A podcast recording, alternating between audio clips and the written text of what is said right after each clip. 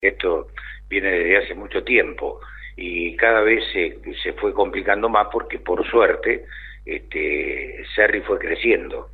De ese pueblo que pronosticaba mucho que iba a ser un pueblo fantasma, ¿no?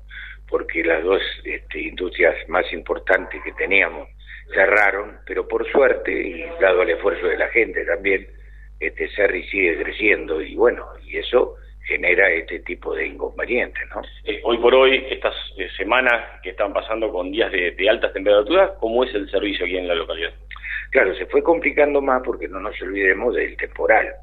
Eso, eh, ¿qué trajo? Trajo aparejado otros problemas. Por ejemplo, el tema de la caída de todo lo que era el servicio eléctrico, que también hay que destacar el trabajo que han, que han realizado los chicos de, de que han trabajado día y noche, ¿no? Para poner medianamente las cosas en orden, pero no es fácil. Entonces eso generó al principio de que no podía haber rebombeo de agua, es lo que a mí me dicen y lo que me comunica la gente de APSA, ¿no es cierto? Donde uno recurre y va y pregunta, o por allá este, hasta también protesta, ¿no? Por el agua. Y bueno, este, hasta que pudieron solucionar el problema poniendo generadores, pero de cualquier manera ya venía ese problema de que mm, acá la principal cantidad del agua es del surgente, donde el agua sale, que es agua mineral, sale a una temperatura muy importante, entonces esa agua hay que enfriarla. A eso hay que mezclarle otro tipo de agua que es la que se trae de Bahía Blanca, porque las redes no dan abasto, ¿no es cierto? Bahía también tiene sus problemas con el agua, se imagina nosotros estamos a la cola de Bahía. Este, entonces, bueno, son todos problemas que se fueron sumando.